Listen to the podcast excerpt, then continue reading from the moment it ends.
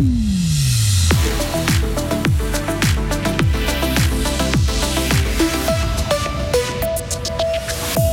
Plantation d'arbres, subvention pour l'achat de vélos électriques, Villars-sur-Glane tient ses premières actions en faveur de la planète.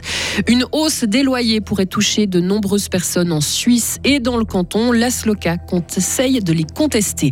Et puis, le soleil est là, c'est le moment pour les agriculteurs de s'attaquer aux balles de foin. Week-end assez ensoleillé avec une tendance orageuse tout de même euh, prévue. Du soleil lundi, Lauriane Schott, bonjour. Bonjour Greg, bonjour à toutes et à tous.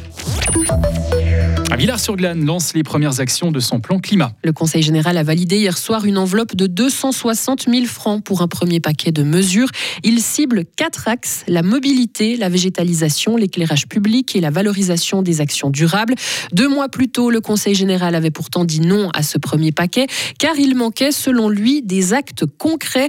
L'exécutif s'est remis au travail avec une nouvelle proposition qui a donc convaincu hier soir Mélanie Maillard-Russier, la conseillère communale de Villars-sur-Glane charge du dossier.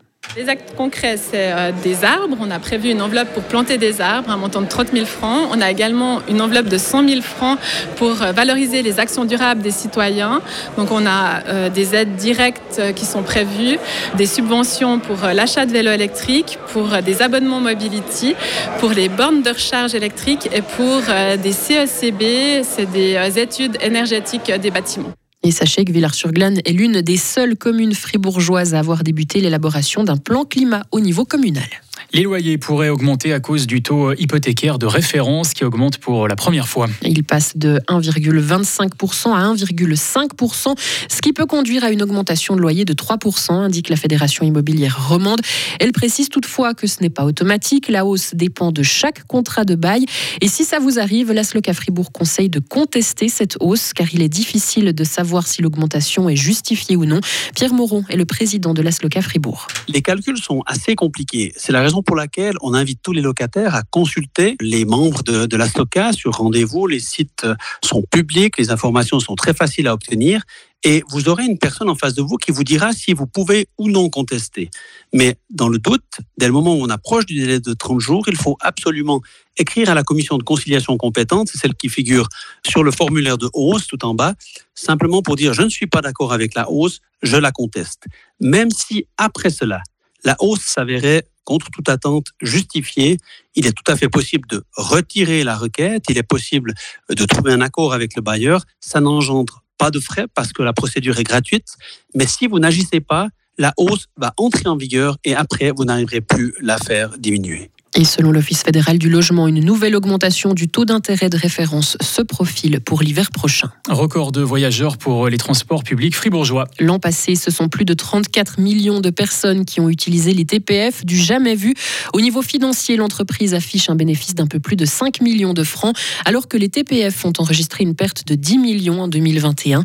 Ce résultat positif s'explique en partie par la hausse de la fréquentation et les ventes de billets. Il fait beau et sec. Enfin, les agriculteurs peuvent faire les foins. Et c'est pour cela qu'en ce moment, on voit beaucoup de balles rondes dans les champs. Des balles fabriquées grâce à des botteleuses, ces machines qui font des bottes de foin rondes ou carrées. C'est la spécialité de l'entreprise Rouillé à Romont. On embarque à bord de la cabine avec le jeune Loïc Rouillet. Voilà, comme ça on est en place. Je peux amender ma prise de force. J'entends la machine, j'accélère. Et puis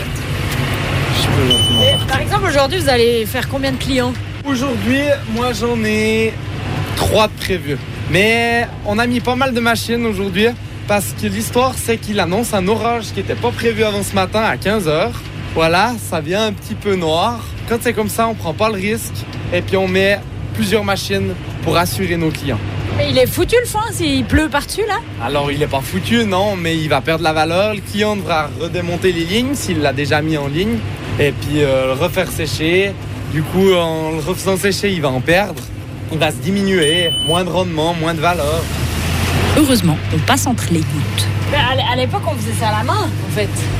Alors, à l'époque, il faisait pas beaucoup de balles, il ramassait beaucoup à l'autochargeuse, en fait. Ça veut dire qu'il euh, ou bien même au tout vieux temps sur des chars en vrac. Voilà. Après, il y a eu les autochargeuses, après, il y a eu les premières boîtes, les, les petites boîtes, les hautes densités, en fait celle qu'on peut porter à la main. Puis après, ben, ça a évolué, les balles rondes, les plus grosses balles carrées. puis maintenant, voilà, on en est là. Tous les paramètres sont mécanisés, la taille, le poids, la hauteur.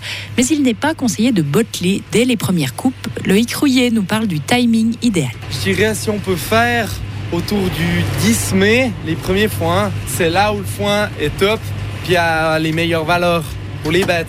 Mais à cette période-là, c'est vrai que faire des balles, déjà, on a rarement les degrés. Et puis le foin est jaune, donc c'est plutôt dangereux qu'autre chose de faire des balles à cette période. Là, on voit maintenant que le foin devient plus grossier. On a un temps idéal. Depuis maintenant, on peut dire que c'est les, ces jours, c'est les premiers jours que ça va bien pour faire du foin en boîte. Un sujet de Karine Baumgartner. Et si vous voulez découvrir des images de ce tour en botteleuse, rendez-vous sur Frappe. Faut-il augmenter l'imposition des grandes entreprises à 15% C'est la question à laquelle la population devra répondre le 18 juin prochain. L'objectif est d'établir une certaine équité fiscale à l'échelle mondiale, notamment pour les membres du G20 et de l'OCDE. Et pour vous aider à y voir plus clair dans cet objet en votation, rendez-vous à 12h30. Notre rédaction organise un débat en direct. À l'étranger, l'Ukraine affirme avoir intercepté l'ensemble des missiles et des drones russes qui ont visé dans la nuit Kiev, faisant au moins deux blessés. Il s'agit de la sixième attaque en autant de jours sur la capitale. Depuis début mai, la Russie multiplie les attaques de drones et de missiles sur Kiev, souvent la nuit. Une tactique dénoncée par l'Ukraine comme visant à terroriser la population civile. Du côté russe, deux civils ont été tués, deux autres blessés dans un bombardement ukrainien sur la région russe de Belgorod, frontalière de l'Ukraine, une région régulièrement frappée par des attaques depuis plusieurs jours. Les loups pourront être abattus euh, plus facilement en Suisse. Le Conseil fédéral adopte une révision partielle de l'ordonnance sur la chasse. Les loups isolés pourront désormais être abattus s'ils représentent un grave danger pour l'homme. Dans les régions où des loups isolés ont déjà provoqué des dégâts, un animal pourra être abattu lorsqu'il a tué six animaux de rente contre 10 actuellement. Ces modifications entrent en vigueur le 1er juillet. Au Portugal, une tonne de cocaïne a été saisie à bord d'un voilier qui naviguait dans l'Atlantique en provenance d'Amérique latine. Une personne de 53 ans a été arrêtée. Selon les enquêteurs, la drogue était destinée à plusieurs pays européens. Le FC Sion face au stade Lausanne-Ouchy. C'est l'affiche du barrage de promotion-relégation en Super League, un barrage qui débutera demain avec le match aller en Valais. Dans les rangs vaudois figure un joueur fribourgeois, Giovanni Bamba.